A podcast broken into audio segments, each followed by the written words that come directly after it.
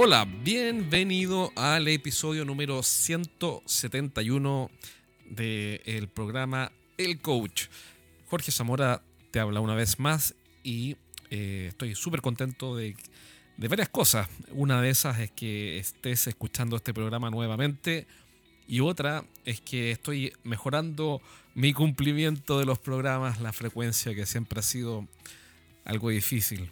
Somos malos para cumplir métodos, pero bueno, me estoy poniendo al día. Así que este es el cuarto programa de mayo. Eh, promesa cumplida, fin de mes. Todo el mundo corriendo. Y yo mirando la lluvia aquí desde fuera de la capital. Hoy día entrevisté a una persona muy, muy, muy, muy entretenida. De hecho, tuve que cortar el programa en tres partes, eh, de las cuales voy a publicar dos. Eh, otras partes van a estar eh, como fragmentos en YouTube. Así que esa persona se llama Roberto Cami. Es un personaje, un personaje en el buen sentido. Cuando escuche esto se va a molestar conmigo porque yo sé que no le gusta que le digan que es un personaje, pero yo lo, digo con, aprecio, eh, porque hay personajes de la historia. Alejandro Magno era un personaje, así que ser personaje no puede ser tan malo. Eh, voy a lo siguiente, que es una persona notable que comenzó un negocio hace casi 20 años, eh, cuando el geomarketing no existía, desarrolló una empresa que se llama Map City, una empresa que se metió de lleno en el geomarketing, fueron unos de los pioneros en esta categoría en Chile y en otros países sin duda. Y hace un par de años le vendió su empresa junto con sus socios, se la vendió a una compañía norteamericana y hoy día está mirando las cosas desde un punto de vista distinto. Me imagino que es la experiencia, el paso del tiempo, y cumpliendo metas. Así que está por sacar un libro que de hecho sale mañana, va a estar en Amazon. Hablamos de relaciones públicas, cómo hacer para que los medios de comunicación hablen de tu producto sin pagarles ni un peso. Qué hermosura. ¿Cómo te verías con eso? ¿Cómo te verías con salir en la portada de los diarios, salir en reportajes en televisión sin pagar un solo centavo? Bueno, hoy día vamos a entrevistar a un hombre que, entre otras cosas, sabe hacer esa magia y nos da algunos consejos bien prácticos. Y de hecho, yo empezar a aplicarlo también para ver cómo funciona. Así que esta es la revista, la entrevista, perdona, a Roberto Cami, no te la puedes perder. Hola Roberto, bueno, ¿quién es Roberto Cami? A ver, preséntate. Ingeniero civil en computación, por lo tanto de origen tecnológico y justamente una carrera que te permite crear. Eh, a mí me define mucho, creo que la creatividad y las ganas de hacer. Yo soy un hacedor, y muy perseverante, muy apasionado, y en mi vida me muestro de esa manera, como una persona que persigue objetivos hasta que los cumple. No todos se pueden cumplir. no, me cuesta creerte, no me cuesta creerte, te creo. Trato, trato que, que, así sea, le pongo todo el empeño y soy bien busquilla. Eh, bueno, y la verdad es que la gente me conoce mucho por MapCity, que ha sido justamente donde he dedicado gran parte de mi vida profesional y una empresa que se vendió hace poco y, y de alguna manera le dio muchas satisfacciones y fue muy útil y sigue siéndolo para una gran cantidad de personas, no solo en Chile, sino que también en Perú, en Colombia y en otros países en donde hemos incursionado. MapCity, ¿qué es lo que hace en, en, una frase? ¿Qué es lo que hace MapCity? ¿Qué problema resuelve? Hace lo que la gente cree que no hace.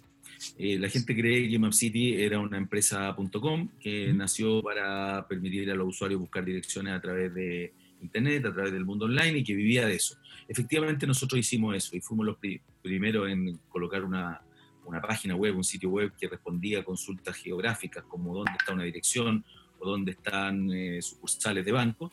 Sin embargo, fue siempre una estrategia de branding para nosotros y llegamos a tener 3,5 millones de usuarios en nuestro mejor momento. Increíble. 3,5 millones de usuarios, la mayoría, la mayoría de, en Chile. Sin embargo, nuestra empresa siempre fue B2B, o sea, fue una empresa que prestaba servicios a otras empresas. ¿En qué ámbito? En el ámbito de la georreferenciación, pero con eh, fines de negocio, para entender los mercados, para definir eh, segmentaciones, para localizar puntos de venta, todo lo que tiene que ver con localización de personas y segmentación de personas. Ese es el tipo de, de servicio que nosotros hasta el día de hoy seguimos prestando, a través de múltiples plataformas, ¿no? Oye, entonces, para entender, lo que hicieron fue una campaña de marketing y medios B2C para potenciar un negocio industrial. Exactamente fue eso, pero, pero parece bien planificado como lo estás diciendo tú.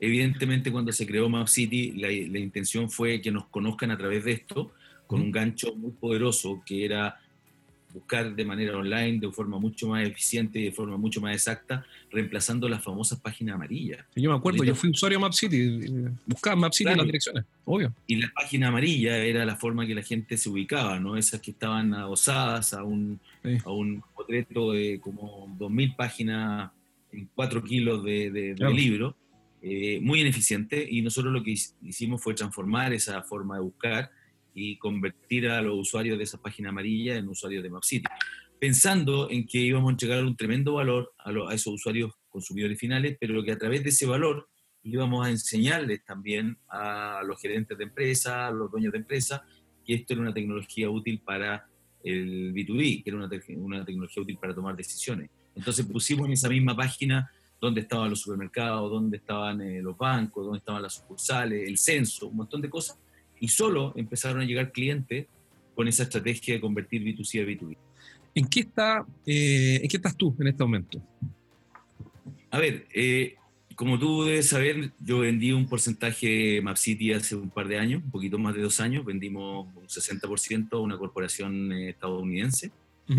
Y desde entonces estoy a cargo de la empresa como gerente general eh, realizando todo el proceso de integración y expansión internacional, ya que Equifax, que es la compañía que nos compró, está en 24 países, y una de las razones de la compra, además de la sinergia, es obviamente expandir nuestro servicio a otras latitudes, así es que me ha tocado bastante viaje, una de las razones por las cuales estuve en México y ahora voy a Costa Rica.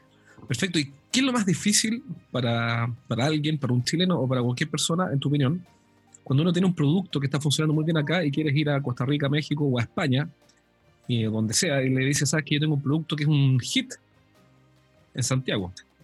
Estoy en Madrid hablando con el cliente español, le dice, ¿qué me importa a mí? ¿Cómo lo haces eso? Mira, eh, no es tan así como lo estás planteando tú, porque nuestro servicio, la verdad es que en la mayoría de los países en donde nos ha tocado incursionar, tienen algún grado de desarrollo, en algunos más, en otros menos, eh, los que tienen menos grado de desarrollo impacta bastante porque tiene que ver con una nueva forma de analizar información y descubrir insights o descubrir eh, información nueva para tomar mejores decisiones de negocio, que es básicamente nuestra propuesta de valor. Pero eh, una de las dificultades que tiene, más que la venta en sí mismo, es justamente tener data de ese país o tener información de ese país que permita trabajarla, permita manipularla, gestionarla para efectivamente poder entregar el delivery que estaba ofreciendo. Entonces hay un proceso de soft landing, por así llamarlo, o de setup. Implica ir a recabar el estado del arte en términos de información local, yeah. y es nuestra materia prima para efectivamente poder entregar el delivery. Entonces hay trabajo por medio antes de hacer el, el aterrizaje, ¿no? O sea, seguimos usando el principio de investigar antes de vender. Exactamente, exactamente. La mayoría de nuestros servicios exigen una investigación que no es menor, eh, pero que una vez que tú logras llevarla a cabo y logras ejecutarla, tiene una gran gracia, que levantaste barreras de entrada para los competidores, entonces te coloca en una posición eh, como una empresa local en donde es difícil replicar o a la que quiera entrar va a tener que hacer el mismo proceso. Ganas tiempo, ¿no? ¿Cómo una de las cosas que lograste con tu equipo fue hacer una inversión en publicidad monstruosa sin invertir un peso? ¿Cómo se hace eso? Si alguien está escuchando este programa dice, yo quiero hacer lo mismo, yo quiero que me conozca todo mi país invirtiendo cero. Es más, que me paguen, que me paguen por, porque, por darle a conocer mi marca. ¿Cómo, ¿Cómo se hace eso? Eso era mucho más difícil cuando nosotros lo intentamos hacer y que nos fue muy bien haciéndolo hasta el día de hoy que hoy día. Eh, por lo tanto, es algo que yo absolutamente recomiendo. Lo que pasa es que hoy día también hay más competencia. Entonces es más fácil, pero hay más ruido en el ambiente, ¿no es cierto? Y cuando hablo de ruido, estoy hablando que hay muchísima más información con la que te va a topar, entonces cuesta más destacarse. Eh, nosotros lo hicimos generando contenido de valor con los medios tradicionales. Y cuando hablo de los medios tradicionales, radio, prensa y televisión. Eh, hoy día obviamente los medios tradicionales juegan un rol fundamental, pero hoy día las redes sociales, eh, los podcasts como el que tú estás grabando y todo lo que es la información generada por el usuario que sale a borbotones en cada momento, es justamente el contenido que todos andamos buscando consumir. Mm. Entonces, lo hicimos generando contenido relevante, que es algo que hoy día no es ninguna gracia decirlo. Pero es la misma estrategia. Eh, es solo que hace 30, no, hace 20 años atrás nadie hablaba de esto. Exactamente, el contenido, el contenido es el rey. pero eso, eso tiene 10 años, ese concepto, más o menos. Tiene menos. Menos. Tiene menos incluso. El contenido del rey, yo te diría que es algo que... Content is King que tiene... Yo, ah, no, yo pensaba que tenía por lo menos 10 años, más nuevo. Puede ser, incipientemente, incipientemente, pero, pero que hoy día nadie lo discute, yo diría que pueden ser 5, 6, 7 años, ¿no? Claro, claro, hoy día es una regla que nadie discute, pero hace 20 años atrás nadie, nadie sabía que eso era cierto. Hace 20 años atrás la estrategia era gritar más fuerte, ¿no? los gringos usan ese término, gritar más fuerte, y que grita más fuerte vende más. Exactamente, y, y, exactamente nosotros partimos con eso hace 20 años. Eh, por lo tanto, comenzamos a desarrollar contenido de valor hace 20 años que, que lo tomaba la prensa, lo tomaban los diarios, lo tomaban la radio. Eh, y hasta el día de hoy, ¿eh? hasta el día de hoy, eh, de hecho, si tú miras las últimas noticias de ayer, estamos en Lo vi, lo vi. me, llegó el link. cómo, se hace eso? Porque, ok, pero supongamos que te está escuchando, ya estamos hablando de México hace un rato atrás, te está escuchando un empresario mexicano que está partiendo, eh, una startup en México, como México gigante, yo me imagino, me imagino, ¿eh? una startup con solo 50 empleados, que las proporciones de México son así, son como las proporciones de Brasil, todo por mil. Pero digamos, que está partiendo y dice, pero yo quiero que me conozca la gente. ¿Cómo, cómo lo puedo hacer? Porque, eh, ¿cómo, lo logro para que salir en el diario? ¿Cómo lo logro para, para hacer lo que hizo MapCity de, de, ser, de tener contenido? Eh, ¿qué, qué, dale, no sé, qué tip o qué idea le podrías dar a alguien que dice, yo quiero hacer algo parecido? A ver, eh, no te voy a hablar de México porque lo tenemos que hacer en México todavía, es un desafío, pero te voy a hablar de Perú, te voy a hablar de Colombia, te voy a hablar de otros lugares. Ah, ¿lo hicieron allá también? Sí, claro. sí, claro. Ah, repetiste, pronto para entender, aprendiste una estrategia de construcción de marca y de generación de publicidad gratuita, más encima con referencias, por lo tanto, no solamente publicidad, sino que además con credibilidad que te entrega el medio al citarte, y lo, lo, clonaste, en otros países. Sí. Mira. Sí, efectivamente. Lo hicimos así. Lo, primero que te diría es tener eh, información relevante que permita hacer fit con el medio en donde quieres estar.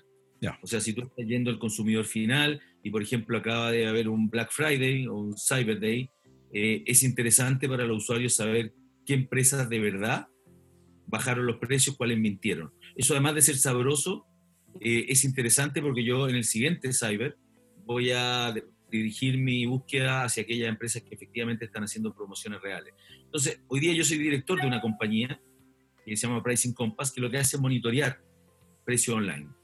Eh, y tiene plataformas B2B con dashboards que permiten saber cuáles son los precios de los principales productos en tiempo real. Entonces, bueno, es interesante, por ejemplo, monitorear un mes antes monitorear durante el cyber y monitorear después y, al consumidor final, si bien no es mi cliente, poder contarle cuál es realmente la verdad de la milanesa, como se dice, en términos de estas grandes ofertas que se hacen para los cybers, porque yo como consumidor final no tengo cómo hacer ese monitoreo. Entonces yo empiezo a posicionar la empresa en la mente de los consumidores y acuérdate que los consumidores también son los gerentes, los consumidores también son mis clientes al final. ¿Qué pasa con las relaciones públicas? PR, se habla mucho de PR, hay libros de PR, hay cursos de PR. Y, yo cuando converso contigo, tú eres como Mr. PR, tú conocías a todo el mundo.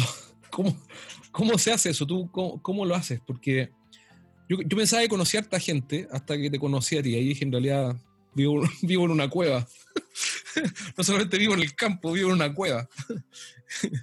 Entonces, ¿Cómo, cómo, cómo llegas a eso, a, a, tener una red de apoyo tan grande? Porque el fondo lo que hiciste fue construir redes de apoyo, para que hablaran de ti, te dieran tribuna, te dieran espacio. Eh, tú estás hablando de networking, más que PR. Eh, ah, cuando, cuando hablaste de PR... no, se mezclan las dos?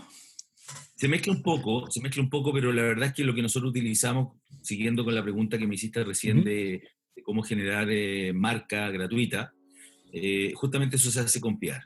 Eh, nosotros lo que hicimos en cada uno de los países fue contratar una agencia especialista en PR, ah, que básicamente tiene la relación con los medios que a ti te interesan. Ah, y tú te enfocaste en generar el contenido entonces. Exactamente, yo me enfoqué en generar contenido y, quien, se, y quien, se, quien se dedicó al, relacionamiento es la agencia, ¿no? Eh, ¿Por qué? Porque eso exige, exige bastante recursos, no, no, no es tan fácil. Los periodistas son a veces esquivos, no quieren que aparezca tu marca. Todo el mundo eh, quiere meterle artículos, me imagino, a los periodistas. Exactamente, y quieren que aparezca tu marca y quieren vender.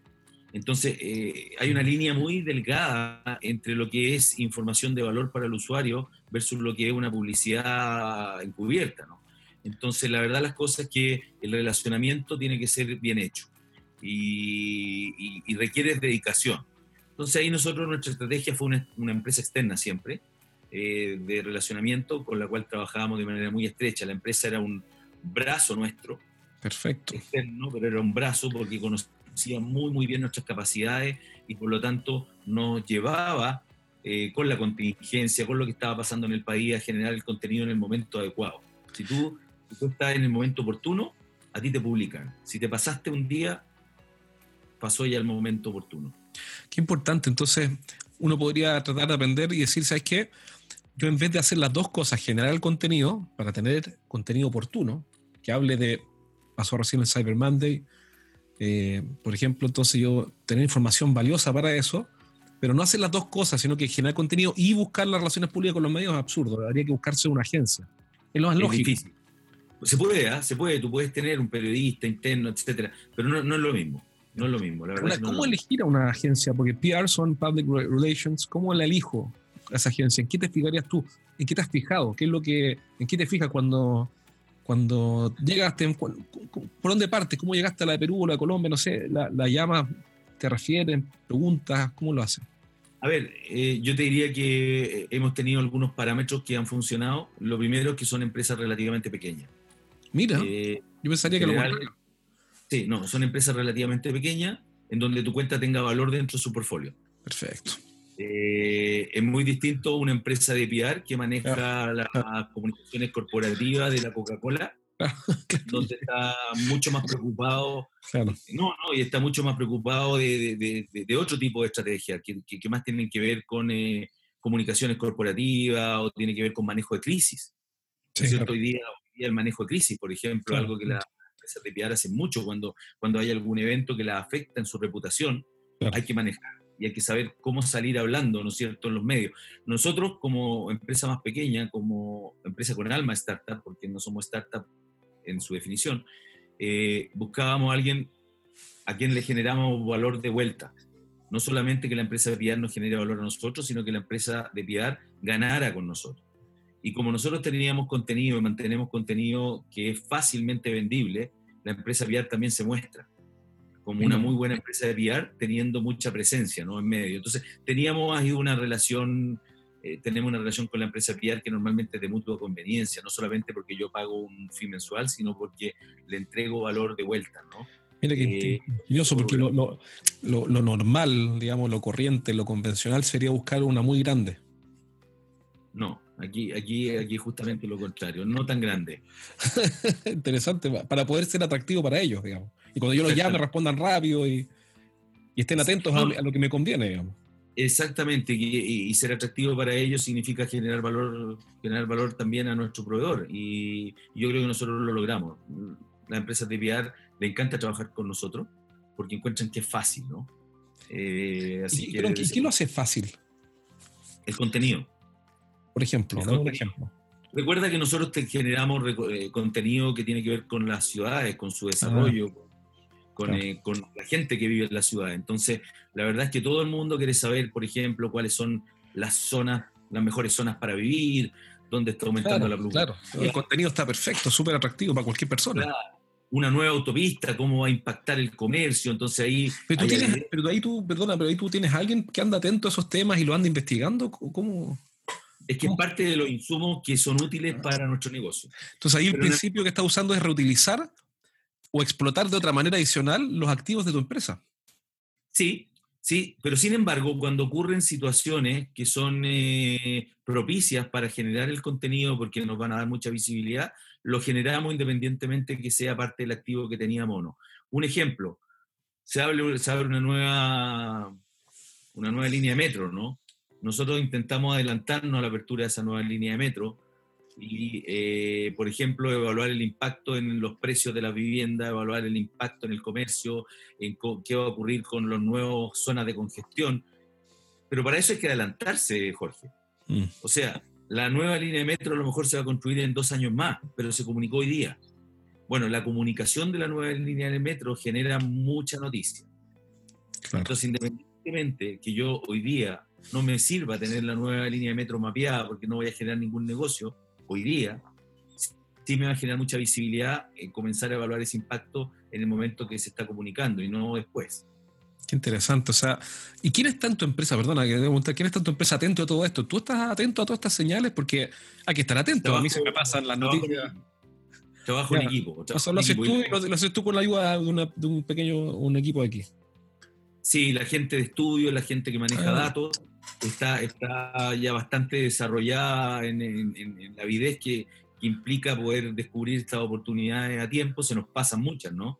Y ahí en el mismo chat corporativo, eh, oye, eh, debiéramos mirar esto y etcétera. Pero la empresa PR también está preocupada de lo mismo, porque como te digo, se produce esta simbiosis. Claro. Y ellos también nos proponen temas cuando, cuando, cuando eh, van a pasar este tipo de situaciones, nos advierten, nos dicen, oye, podríamos hacer algo para esto que va a salir muy vociferado en las próximas semanas y no adelantan el tema, ¿no? Mira, pero es interesante porque, ¿sabes lo que, me, lo que encuentro interesante, Roberto? Es que es que hay un cambio de mindset, de mentalidad, por la cual eh, dentro de la agenda de cosas que hay que hacer, dentro de las prioridades que uno tiene, etcétera, el estar atento al entorno, a las señales, a las noticias, a las tendencias, al evento futuro, anticiparse, eh, para poder comunicar y generar valor en esa comunicación, para estar aquí metido en la mente, en el awareness de todas las personas, eh, es la estrategia o es una de las estrategias fundamentales del negocio, no es un tema secundario. No es que por lo que tú me, dices, yo me imagino, no es que en Map City andan haciendo su trabajo y, de repente se acuerdan de las noticias, sino que es un tema, es, un tema que está instalado en la empresa. O sea, no solo eso, tenemos métricas. Ah, mira. Sí, tenemos métricas con respecto a cuántas publicaciones queremos tener en un mes, de qué tipo, porque no todas tienen el mismo valor. O sea, hay publicaciones que son muy valiosas y hay otras, por ejemplo, que salieron hace muy poquito, que son las calles más repetidas de la ciudad, digamos cuáles son las calles que más se repiten. O Pero son todos datos sabrosos, porque uno dice, ah, sí, yo sí he puesto que Bernardo Higgins tiene que estar llena. Exacto. O, por ejemplo, que ahora estamos con el tema de la equidad de género, ¿no es cierto? ¿Cuántos nombres de mujeres versus nombres de hombres tienen las calles? Es un conteo, es algo muy simple de hacer. Pero es atractivo, hasta a mí me haría ganas de tenerlo. Salimos, salimos en todas partes con eso, pero no nos aporta mucho valor. Ya, de acuerdo, pero claro. De negocio. De, negocio, pero está, Map City, que no sé qué.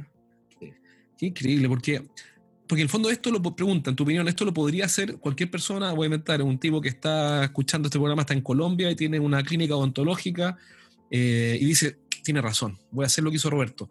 ¿Cuál es el primer paso que debería dar? ¿Contratar la agencia? ¿Generar el contenido? ¿Generar una, un punto de vista? ¿Qué, ¿Qué, qué, es lo que tiene que hacer? El primer paso. A ver, yo creo que es una estrategia, pero que una estrategia que lo que te tiene que llevar es a entender si tú tienes contenido de valor y si no buscarlo dentro del ámbito dentro del ámbito de acción de tu compañía. Eh, sin contenido, la verdad es que tener una, una, una, empresa de PR vaya a botar la plata y la empresa PR se va a aburrir, digamos, porque no te va a entregar resultados. Claro. La empresa PR es después, después de que tiene una, una estrategia, una definición con contenido. Entonces, lo primero que tendría que hacer el fundador de esa empresa, la clínica odontológica que estoy inventando, que está en Bogotá eh, y está escuchando, el dueño del negocio de la empresa está escuchando esto, es buscar, bueno, ¿Qué le puedo aportar yo a la conversación? Estoy tratando de resumir o de interpretar lo que tú dices. ¿Qué le puedo aportar yo a la conversación hoy día de las personas que leen medios o que ven televisión o lo que sea, eh, que esté vinculado a mi negocio, pero que para ellos sea súper valioso saberlo? Eh, ¿Algo así? Sí, pero es más fácil, ¿eh? es más fácil que eso. Mira, educar.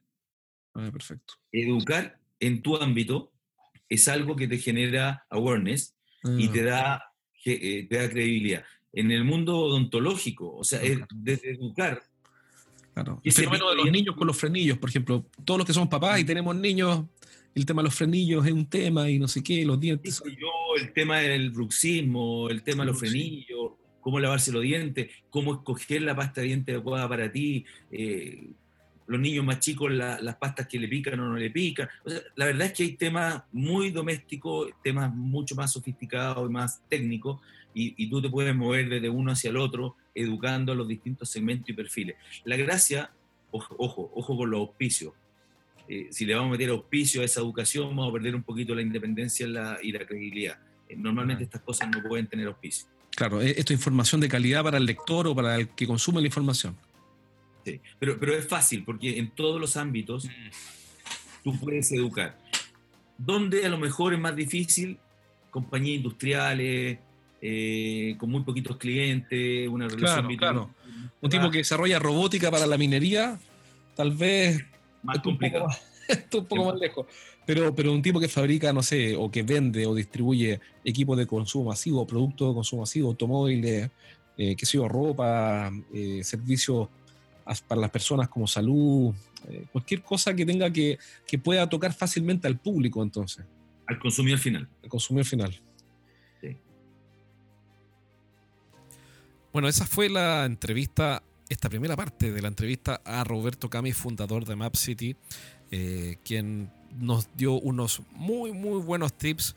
Si es que quieres posicionar tu marca, que más gente la conozca, la aprecie, la valore y te relacionen con la innovación y como líder de opinión, y así, por supuesto, sea más fácil para ti hacer negocios.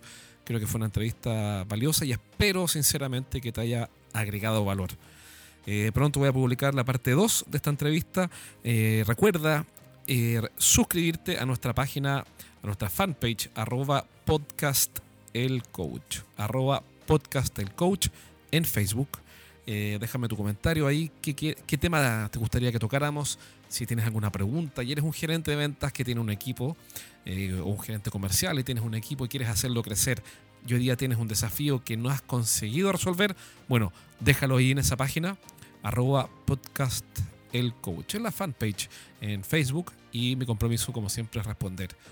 Así que te espero en esa fanpage y recuerda hacerle llegar este mensaje a más personas a quienes tú creas que les puede servir eh, y así estarás aportándole también a tus pares o a tus amigos. Te dejo por ahora, soy Jorge Zamora, un abrazo y buen fin de semana.